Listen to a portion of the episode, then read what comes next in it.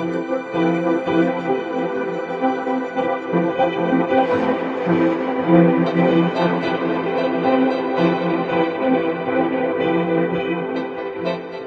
¿qué tal, queridos amigos? Muy buenas.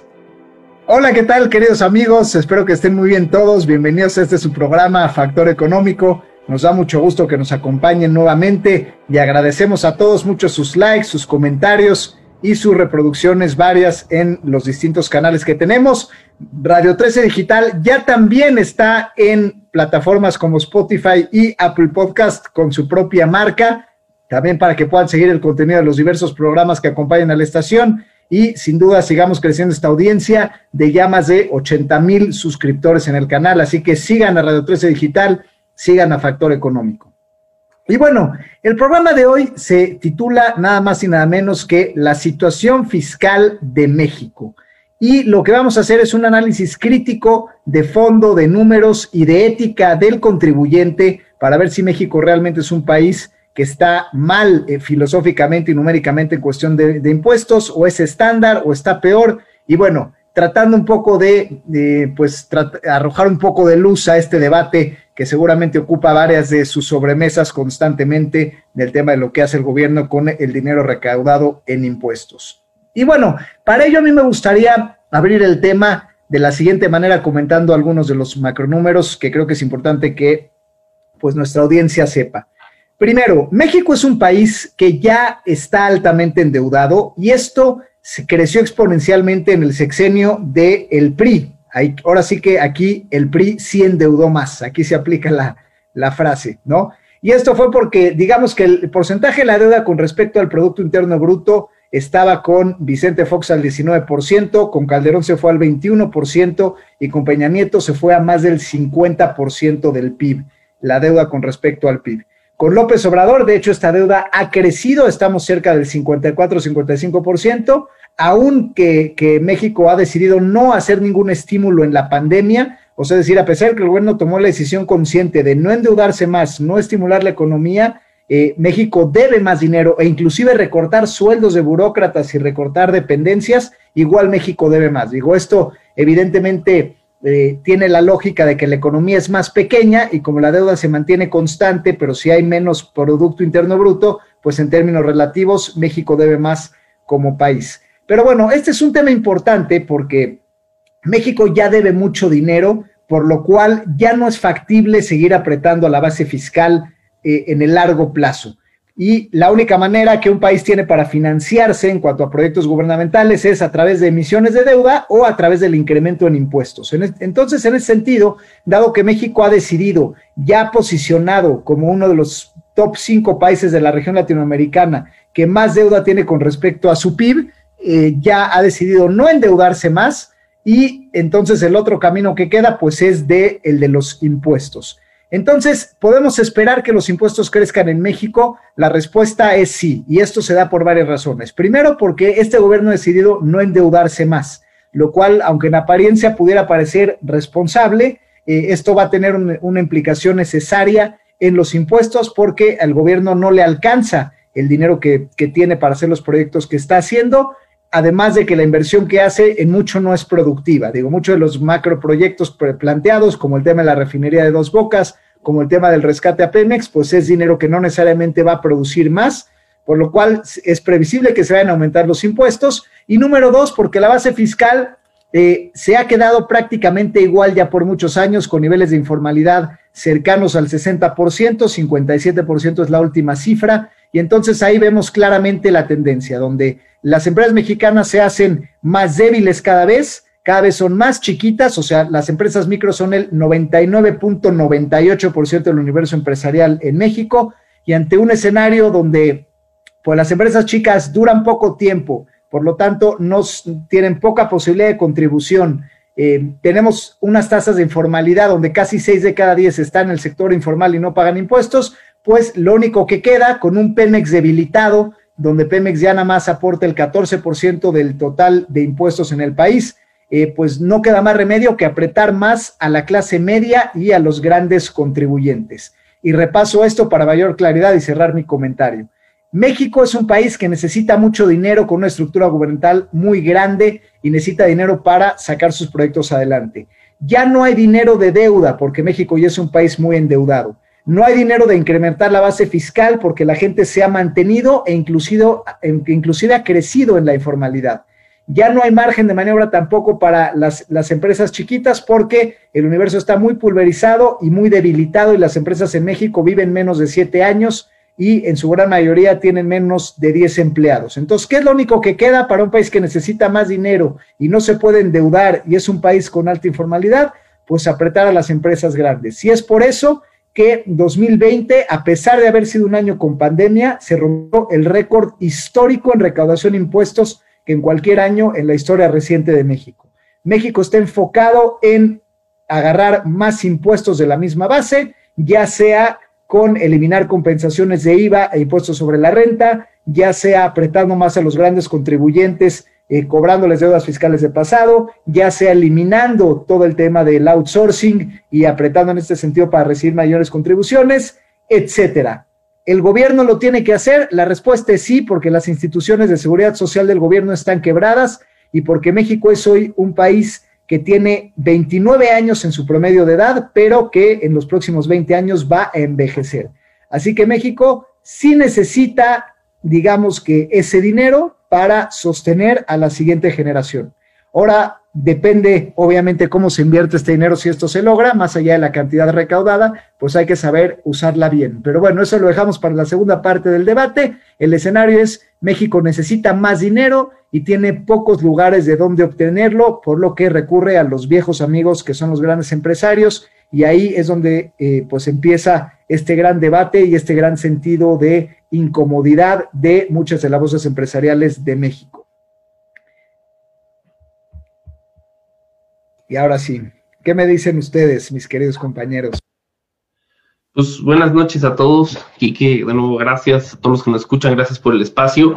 Eh, reforzando un poco con las cifras, y, creo que es importante eh, entender un poco de, lo que eh, discutíamos hace un rato previo al programa, de las cifras que estuvimos investigando para esto, para entender de dónde salen los impuestos de México, ¿no? Lo primero es que México recauda eh, digamos, eh, el gobierno federal tiene un ingreso de un billón, o sea, 437.555 millones de pesos, fue lo que tuvo en eh, el 2020, ¿no? de eso, pues el, el gran contribuyente pues, a esto sigue siendo toda la parte de impuestos como tal, también obviamente las paraestatales, Pemex, CFE, este, el IMSS, el ISTE, contribuyen, pero definitivamente eh, la parte de, impuestos es, la más fuerte, ¿no? Eh, tenemos la parte de impuestos sobre la renta, que son 542 mil y cacho millones de pesos, de los cuales es importante destacar que el 40% de esa cifra, es decir, cerca de 224 mil millones de pesos, corresponde a retenciones de salarios.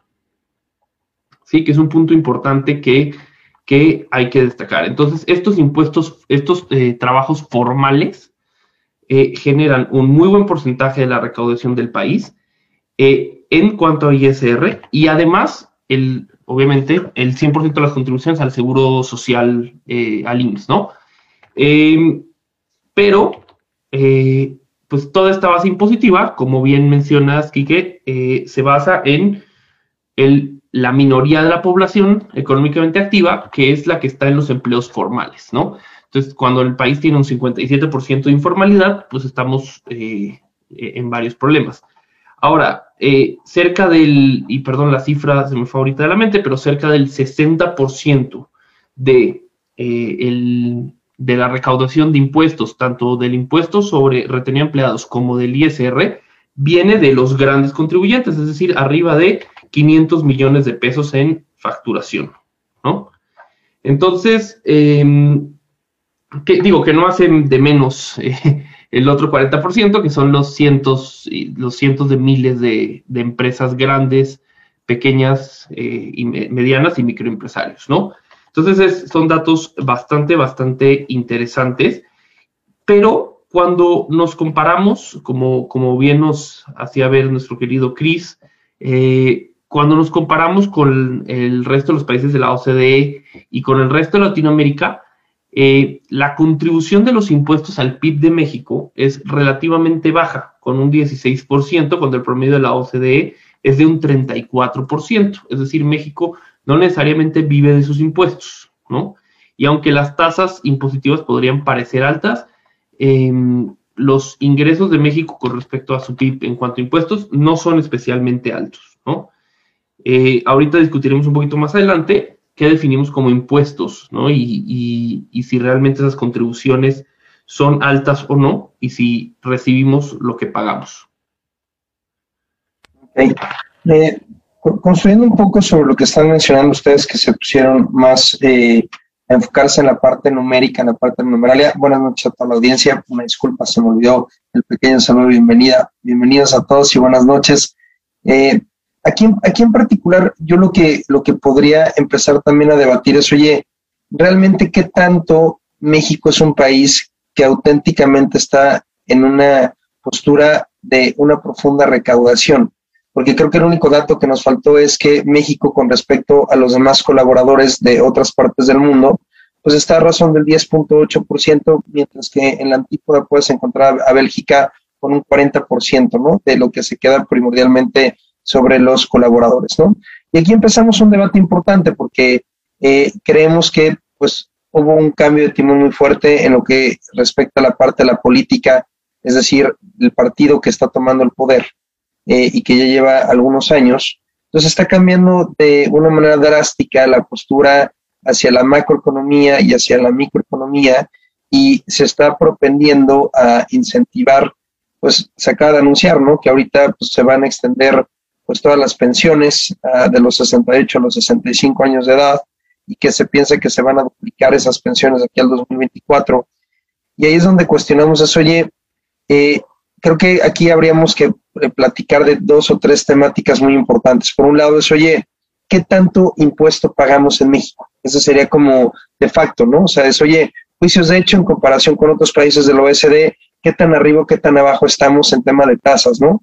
Otro tema es, oye, qué tanto recaudamos respecto a otros países, ¿no? oye, soy México, ya lo mencionó mi querido Alan, oye, pues estamos al 16% y la media está a razón del 30%, no sea del 30 31%, ¿no? Tercero es, oye, ¿qué tanto recibimos a cambio de eso que estamos pagando, ¿no?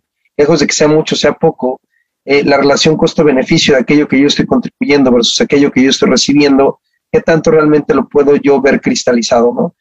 Eh, y el cuarto y último punto es, oye, ¿qué onda con respecto a las políticas de en qué se va a invertir ese gasto? ¿no? O sea, creo que son, son cuatro aristas, cuatro pilares que podremos platicar muy a profundidad. Y creo que los primeros son los pues, juicios de hecho, ¿no? O sea, oye, pues México no es un país que paga muchos impuestos, ¿no? O sea, creo que lo podemos ver a rajatablos, es decir, las tasas impositivas que se tienen en México, eh, pues quizá la de la, la corporativa es, es, es, alta con respecto a otros países, pero no estamos, estamos lejos de estar entre los países más altos, ¿no? Porque Ahorita que nos, nos construyó un poquito más, pero creo que hay países como España o varios europeos que la tasa se va al 40 o hasta el 50% de la tasa corporativa, ¿no?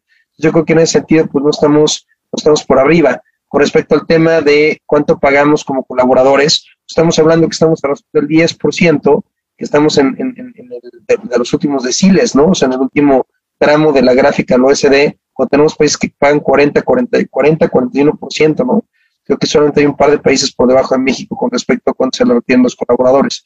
Eh, no, sé si coinciden con nosotros, conmigo en, este, en este punto en particular. Oye, México es un país donde pagamos muchos impuestos. Yo creo que la respuesta en comparativa con países del OECD contundentemente es que no. No sé qué opinas, mi querido Quique, ¿cómo ves? Eh, si, es correcta la precisión que estoy poniendo en la mesa. Pues mira, creo que esta, justamente esta pregunta abre la, la segunda parte del debate que es la parte, pues bueno, digamos, eh, ética o moral acerca de las contribuciones, ¿no?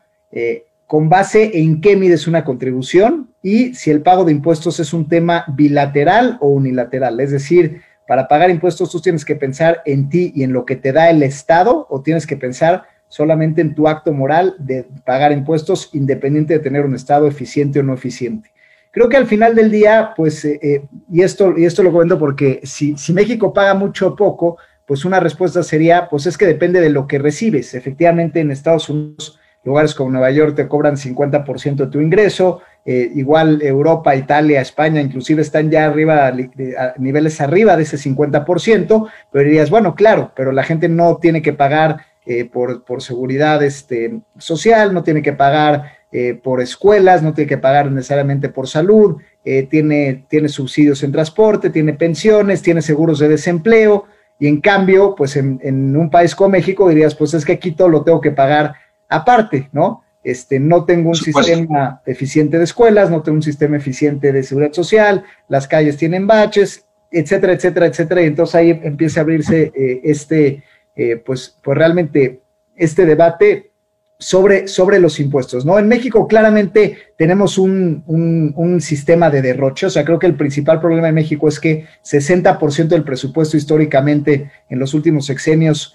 ahora sí que PRI-PAN se iban a gasto corriente. Eh, el, el, tema de Morena, desgraciadamente no ha cambiado la tendencia, porque aunque hubiéramos esperado que el gasto hubiera estado más controlado, sigue habiendo partidas multimillonarias no detectadas y la Auditoría Superior de la Federación, pues eh, ya, ya hemos visto que ha tenido roces con el gobierno también por, por partidas no autorizadas y hemos visto que también, este, pues no sé, que casos famosos como, como el de Ackerman, ¿no? Que se le destinan cientos de millones de pesos para investigación sobre la sociedad, a gente cercana. Es, es decir, el tema de derroche y desviaciones de dinero se ha mantenido PRI, PAN, Morena y el partido político que se mencione, ¿no?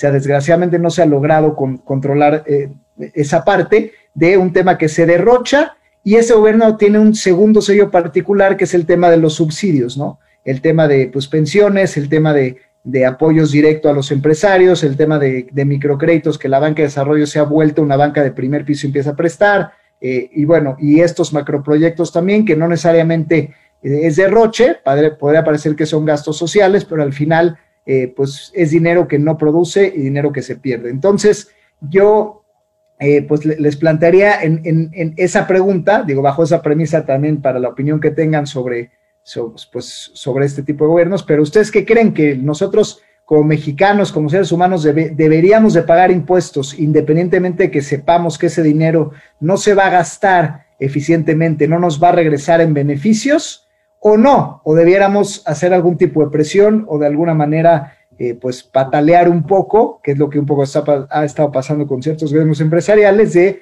pues, cuestionar los pagos de impuestos o cuestionar las reformas como la del outsourcing, argumentando que, que realmente ya la base fiscal está muy apretada y que realmente los gobiernos no se ven en una mejora del país, ¿no? Yo nada más, aquí complementando nada más antes de entrar al debate que me parece fascinante, podríamos decir que nada más, porque no estoy totalmente convencido de mi argumento, es que en términos absolutos, si hablamos únicamente de tasa, la realidad es que México no es de los países que más impuestos paga. Ahorita hablamos de que si recibo o no, pero si estoy yo en lo correcto o si podrías catalogar a México como uno de los países con tasas impositivas altas.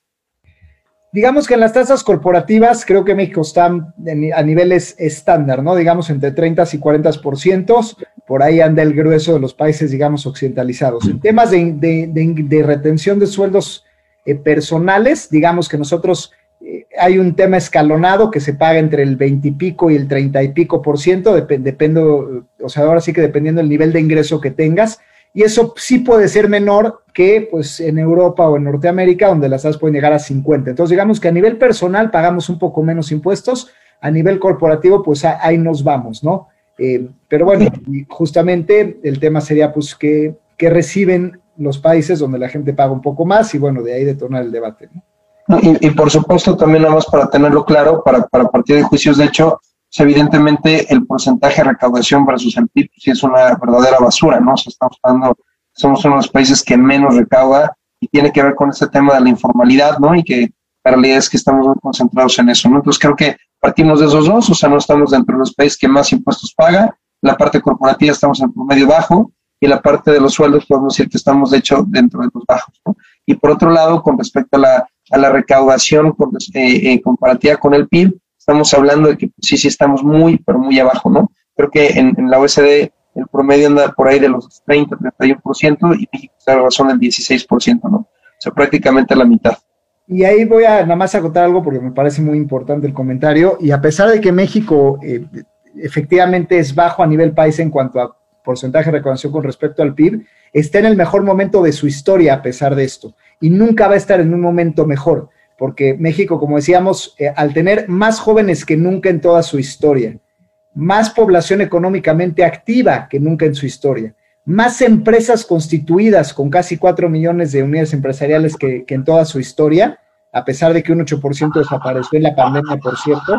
Es decir, a pesar de tener estos récords de gente trabajando y pagando impuestos como nunca antes, eh, de todas maneras México se mantiene a niveles bajos y esto en los siguientes años pues eh, no va a mejorar, sino que va a empeorar porque pues naturalmente la población mexicana va a empezar a envejecer y pues lo que no hayamos hecho ahora que es formalizar a los informales o poner reglas del juego impositivas o asignar el gasto eficientemente, no es que en los años futuros lo podremos corregir fácilmente, porque más bien vamos a tener que mantener a los que somos los jóvenes de hoy, pues vamos a ser los mantenidos de mañana. Así que es un tema completamente de timing el resolver ese tema de fondo hoy.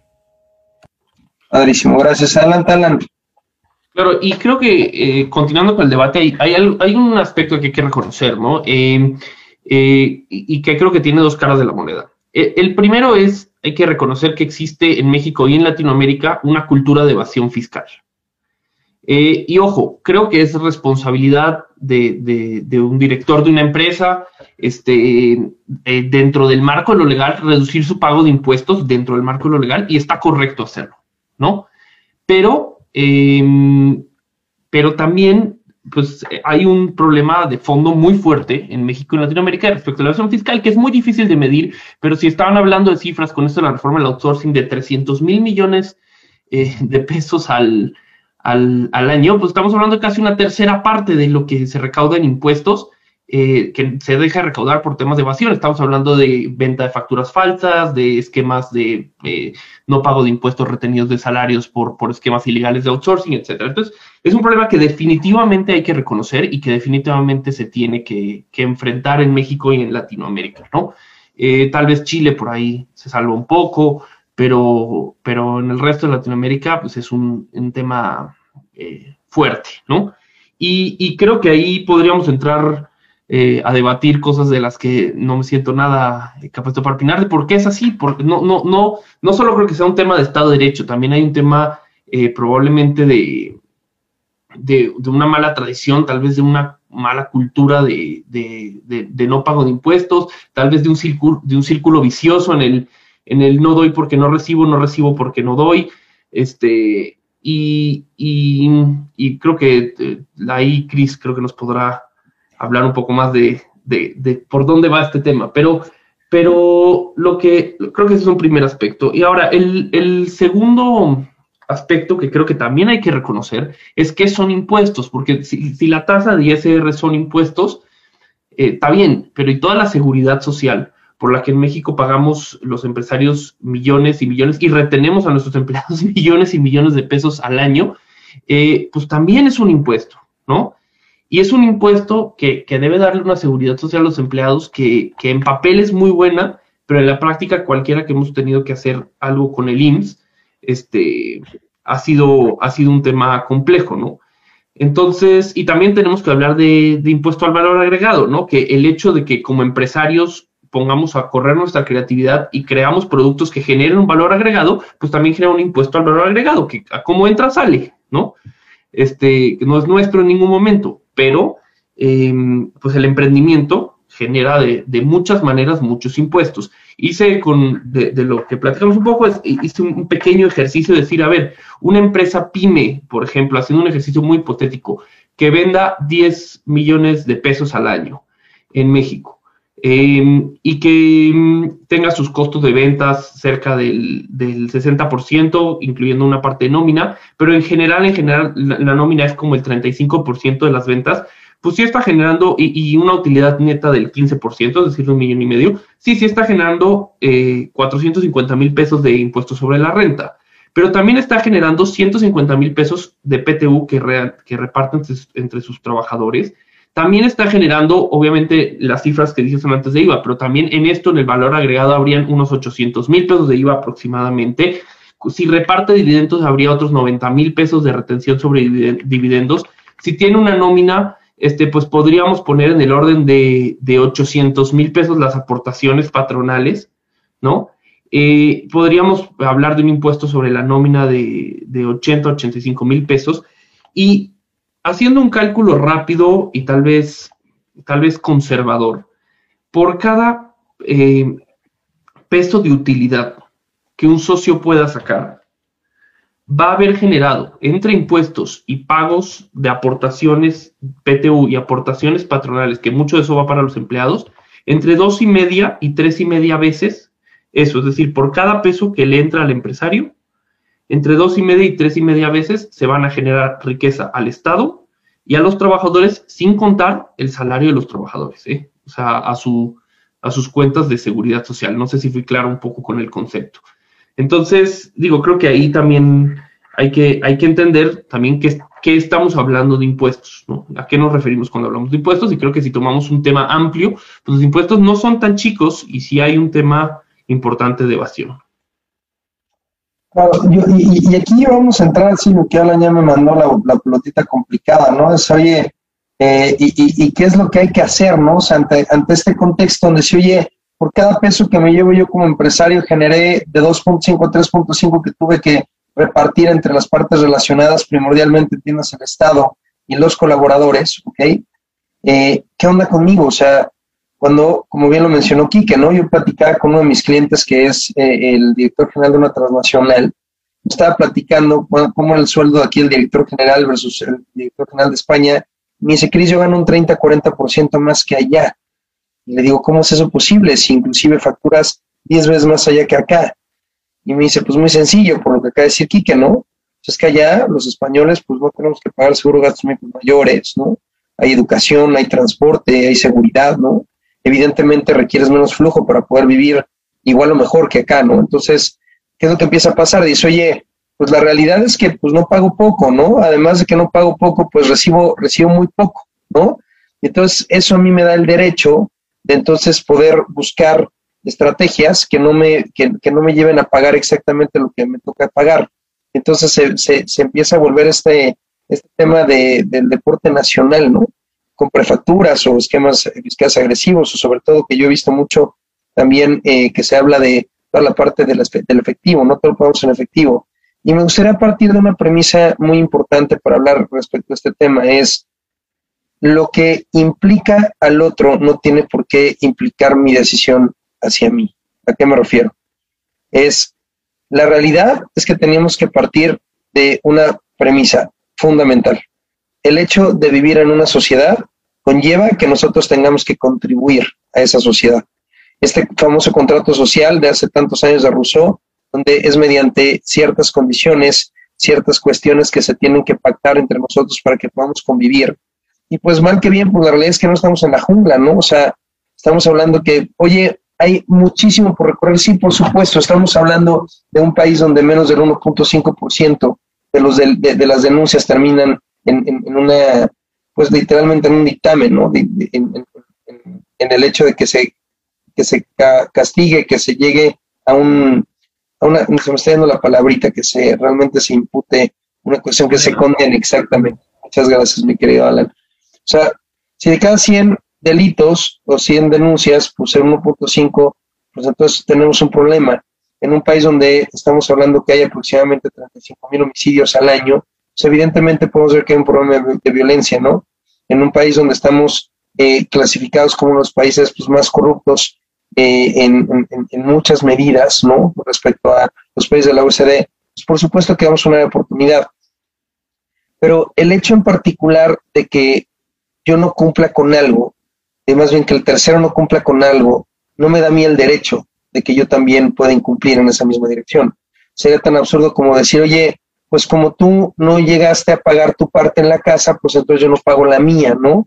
O, o sería tan ridículo como decir, oye, si, si el alumno per se eh, no, no está poniendo atención, entonces yo ya no voy a dar la clase como maestro, ¿no? Y la realidad es que tenemos que ver todas las partes interrelacionadas y nosotros como ciudadanos tenemos que partir la premisa, oye, a mí lo que me toca es cumplir, y ojo, y en esa misma dirección exigir. Es una vez que yo cumplo, eso es realmente lo que me da derecho a exigir, porque además yo me he topado en reiteradas ocasiones con una, una premisa, ¿no? De oye, no pago los impuestos porque no recibo nada a cambio. Le digo, ah, ok, perfecto. Pues el tema es que, eh, y, muchas veces me han, compartido este tema, ¿no? Oye, es que el tema es que pues, si yo pago estos 100 mil pesos de impuestos, pues va a ir a, va a llegar a, los, las bolsas de un político, ¿no? Y dije, está bien, entonces el tema en particular, como tú lo estás viendo, es que pues, estos 100 mil pesos están siendo mal canalizados. Yo creo que eso es algo que no te compete a ti, para eso tenemos una división de poderes y tendrías que ir al Poder Judicial, ¿no? Eh, eh, o el Poder Legislativo, para ver de qué manera pudiera hacer coerción, ¿no? Mediante el Poder eh, Presidencial, ¿no? O sea, lo que tú quieras, ¿no?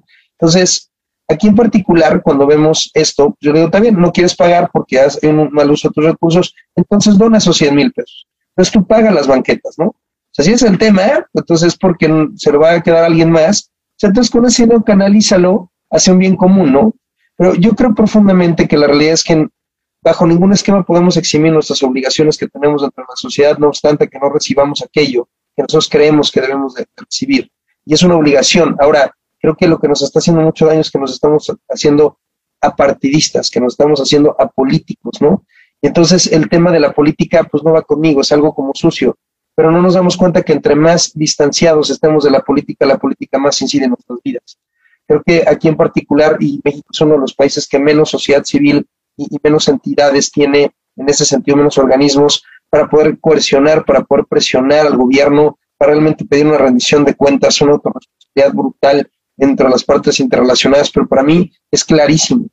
Para nosotros es, como sociedad, debes de contribuir desde donde toque y después de haber contribuido tienes el derecho a exigir, pero no solamente eso, también proponer, ¿no? O sea, yo creo que en, este país y primordialmente en América Latina hemos propendido alejarnos de la política sin entender que la política que estas obligaciones, queramos o no, van a incidir de manera toral en nuestra vida y que si no actuamos, la realidad es que estamos literalmente viendo la crónica de una muerte anunciada en la cual nuestros derechos están en tela de juicio, ¿no? O sea, creo que esa sería como mi postura. No sé qué opinan ustedes, eh, jóvenes.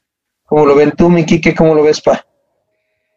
Pues bueno, es, interesante lo, que comentas. Yo les diría que, bueno, eh, como, como seguramente ya me han escuchado, pues yo vengo de una trinchera de, de, acreditar empresas, ¿no? De acreditar justamente este, a este universo PYME y desde Factor Express, pues nuestro trato es justamente con estos dueños de empresas que están en este dilema de pagar impuestos, ¿no? Entonces yo sí podría decir que a mí en una gran, eh, en una abrumadora mayoría de casos que nos llegan análisis, que de hecho este, nosotros sí tenemos en la política de, exigir opiniones de cumplimientos fiscales positivas, porque si tienen, si no están cumpliendo en, materia de impuestos, no los aceptamos para acreditar es muy común que en más del 90% de los casos la gente te diga, oye, a ver, aquí está mi declaración fiscal, pero realmente ahí te van los estados financieros internos, ¿no? O ahí te va mi Excel.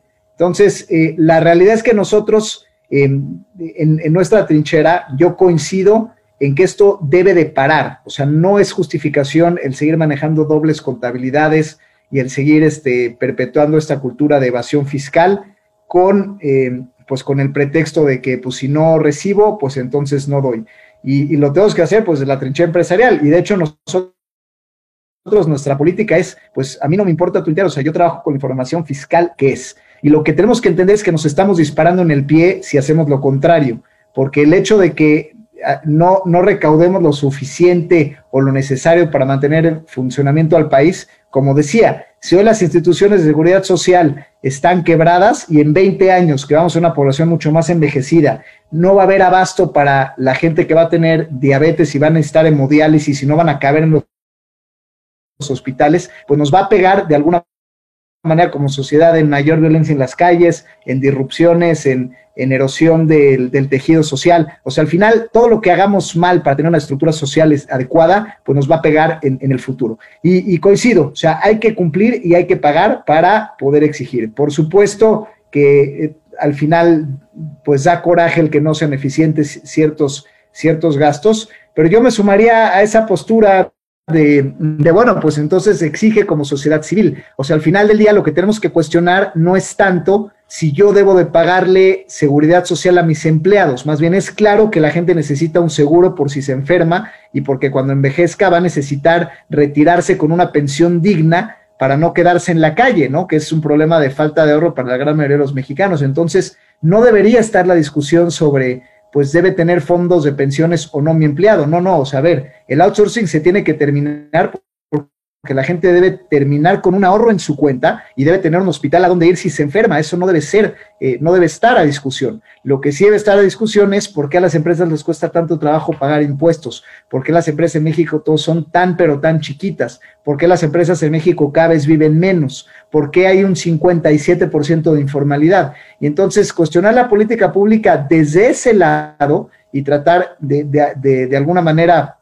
abrazar la política de ingresos como país, incrementando la base fiscal, tratando de que las empresas sean más grandes, crezcan más y vivan más años, porque eso las va a hacer producir mucho más en esta relación de, pues lo que produces el Estado gana eh, de dos a tres veces más. Y entonces ahí, pues va a alcanzar porque ya no dependes de rasparle el sueldo a los trabajadores lo más que se pueda, sino realmente de un tema de productividad como país. Así que el dilema está mal enfocado, el dilema tiene que ir enfocado a la productividad y no necesariamente al tema eh, pues, eh, pues moral, ¿no?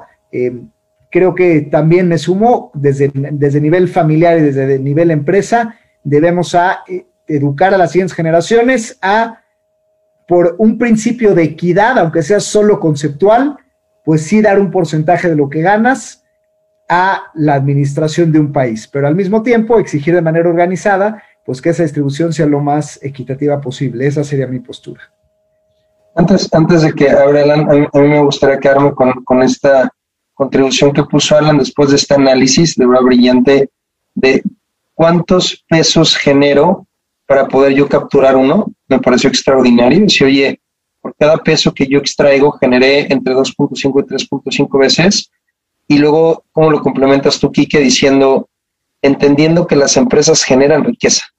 Y entonces yo como Estado, en vez de ir en contra de ello, entonces tengo que entender que realmente el valor se genera a través de ese, de ese sistema, por lo menos en el sistema que mal que bien y nos gusta o no, en el que vivimos el sistema capitalista, que hasta había ha, demostrado con creces ser pues, el, mejor con todas las gravísimas áreas de oportunidad que tiene, creo que esa, esa contribución fue muy importante. Adelante, Alan, perdóname, adelante, adelante. No, al contrario, y, eh, digo, me, encantó el, resumen y cómo juntaste las dos cosas. Eh, yo creo que también, mira, hay un lado, hay un lado que entiendo que, la experiencia personal no, no, define el agrupar, pero yo por lo menos en el sector construcción cada vez he encontrado más, eh, digamos, empresas de, digamos, de, de niveles más sencillos que simplemente dijeron, yo no quiero ya facturar, yo ya me di de baja en el SAT, yo ya me di de baja en el IMSS, yo todo lo cobro en efectivo. Eh, y, hablamos de este aumento de la informalidad. Y yo creo que también quiero tocar otro aspecto que es el sentido práctico de, la situación, que creo que es donde hay un tema de política pública en el que como sociedad civil podemos presionar y podemos incidir. Y es algo muy sencillo. Es bastante, bastante difícil administrar una empresa en, México en cuanto a términos tributarios. Muy difícil. Desde crear una empresa, el costo que puede, que puede implicar ir con un notario, pagarle a un notario, una escritura, escriturar, abrir una cuenta de banco, eh, darse de alta ante el SAT, darse de alta ante el INSS, darse, darse de alta ante los impuestos locales y el tiempo que eso puede tomar. Y luego o sea, algo tan sencillo como, oye, para yo recibir dinero tengo que hacer una, una, factura. De verdad, o sea, todos los que, creo que muchos de los que escuchamos este programa hemos hecho una factura y de verdad necesitas un doctorado en México para hacer una factura. Este, o sea, oye, ¿qué le pongo en el uso en el CFDI? ¿Qué tipo de producto entre los 800 mil productos que existen, pero ninguno describe exactamente lo que estoy vendiendo? O sea, realmente eh, creo que, y esto es algo que vino de los años de, que, empezó en, los años del PAN y creo que se puso más fuerte, especialmente fuerte en los años del PRI, por combatir la evasión fiscal, creo que, que, que se, o sea, se dio un paso más allá donde se le quitó el sentido práctico, donde en Estados Unidos tú le dices al, al, cliente invoice, es un papelito que dice invoice y cuánto te quebró y, lo, y yo deduzco basado en mi cuenta de banco, ¿no? Y en Estados Unidos, difícil el tema de la evasión de impuestos. También tiene que ver un poco con el Estado de Derecho que mencionaba Cris hace rato.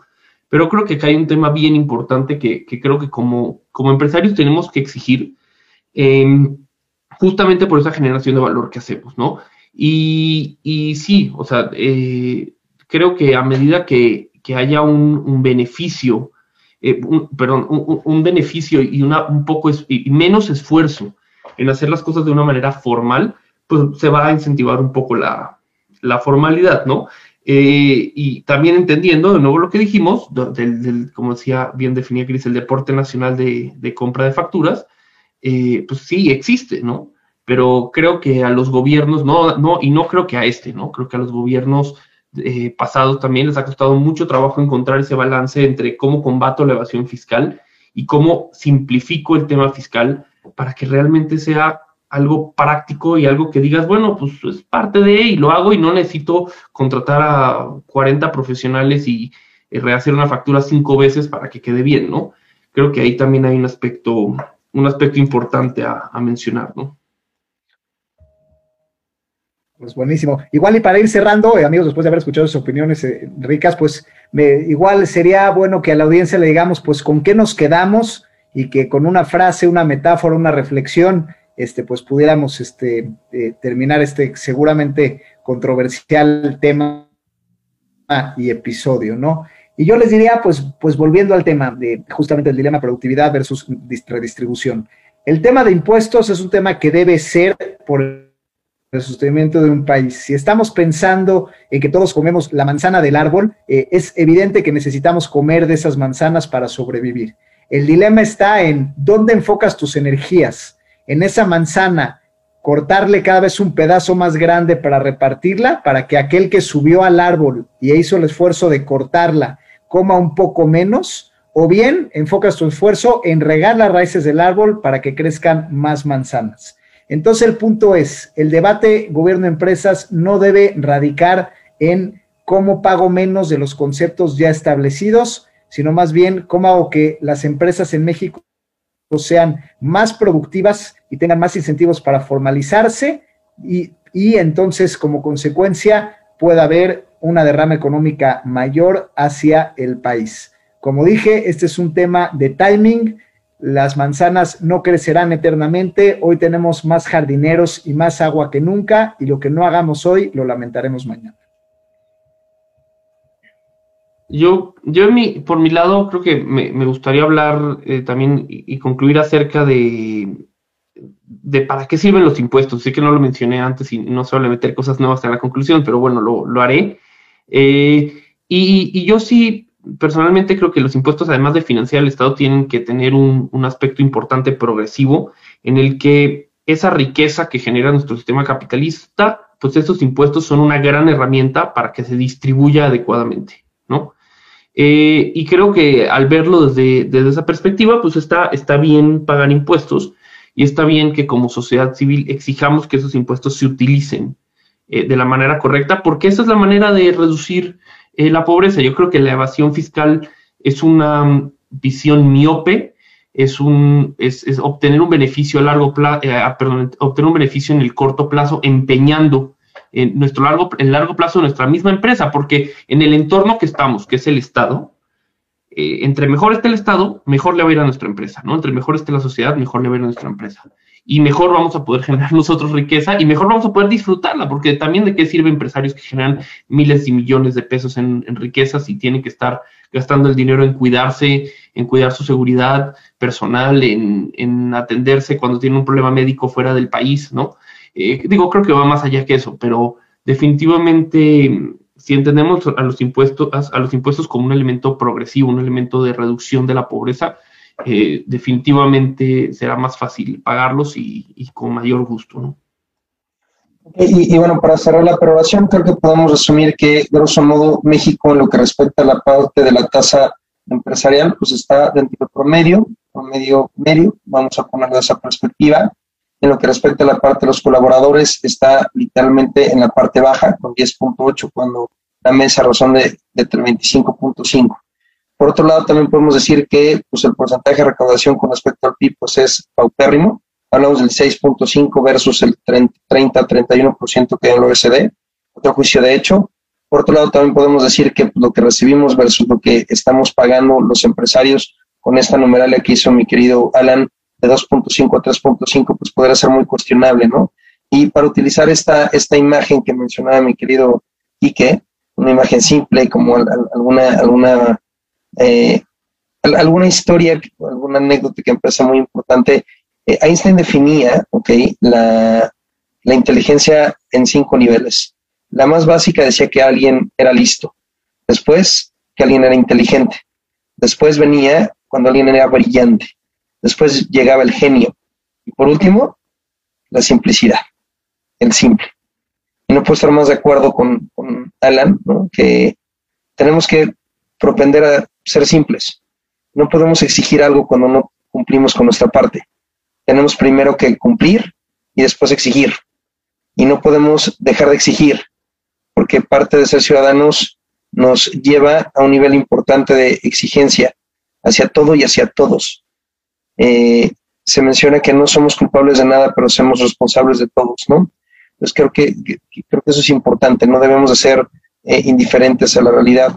Y por otro lado, sí tenemos que buscar de qué manera podemos ser simples en cómo hacemos que en vez de que se cargue más la mano, como también lo mencionaba aquí, que es cómo podemos ser un, un país más próspero.